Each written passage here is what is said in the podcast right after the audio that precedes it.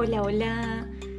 Acá nos encontramos en una nueva maga lectura. Este es un nuevo episodio y vamos a leer hoy Los sueños del sapo, del autor argentino y titiritero, el gran Javier Villafañe.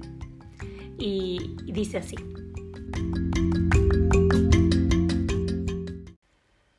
Una tarde un sapo dijo, esta noche voy a soñar que soy árbol. Y dando saltos llegó a la puerta de su cueva. Era feliz. Iba a ser árbol esa noche. Todavía andaba el sol girando en la rueda del molino. Estuvo un largo rato mirando el cielo. Después bajó a la cueva, cerró los ojos y se quedó dormido. Esa noche el sapo soñó que era árbol. A la mañana siguiente contó su sueño. Más de cien sapos lo escuchaban. Anoche fui árbol, dijo. Un álamo. Estaba cerca de unos paraísos, tenía nidos, tenía raíces hondas y muchos brazos como alas, pero no podía volar. Era un tronco delgado y alto que subía. Creí que caminaba, pero era el otoño llevándome las hojas. Creí que lloraba, pero era la lluvia. Siempre estaba en el mismo sitio, subiendo, con las raíces sedientas y profundas. Mm, no me gustó ser árbol. El sapo se fue. Llegó a la huerta, se quedó descansando debajo de una hoja de acelga. Esa tarde el sapo dijo Esta noche voy a soñar que soy río. Al día siguiente contó su sueño. Más de doscientos sapos formaron rueda para oírlo. Fui río anoche, dijo. A ambos lados, lejos, tenía las riberas.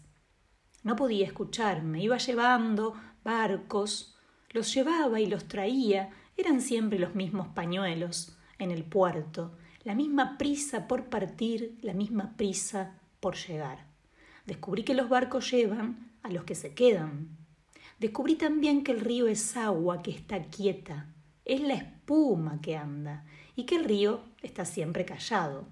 Es un largo silencio que busca las orillas, la tierra, para descansar. Su música cabe en las manos de un niño, sube y baja por las espirales de un caracol. Fue una lástima. No vi una sola sirena. Siempre vi peces, nada más que peces. No me gustó ese río. Y el sapo se fue.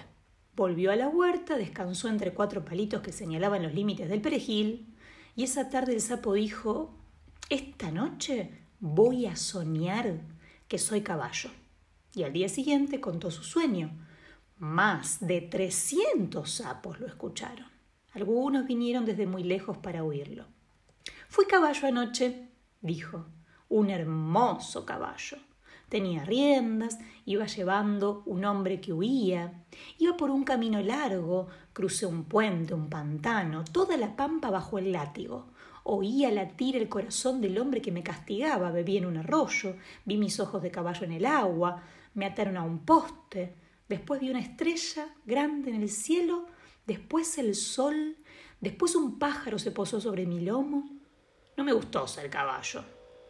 Otra noche soñó que era viento y al día siguiente dijo No me gustó ser viento. Soñó que era luciérnaga y dijo al día siguiente No me gustó ser luciérnaga. Después soñó que era nube y dijo mm, No me gustó ser nube. Una mañana los sapos lo vieron muy feliz a la orilla del agua.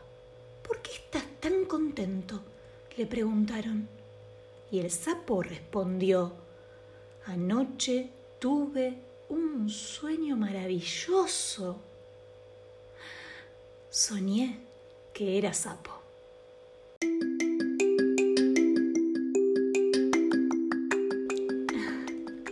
Y así termina el cuento Los sueños del sapo de el gran Javier Villafañe. Nos encontramos en una próxima maga lectura. Hasta pronto.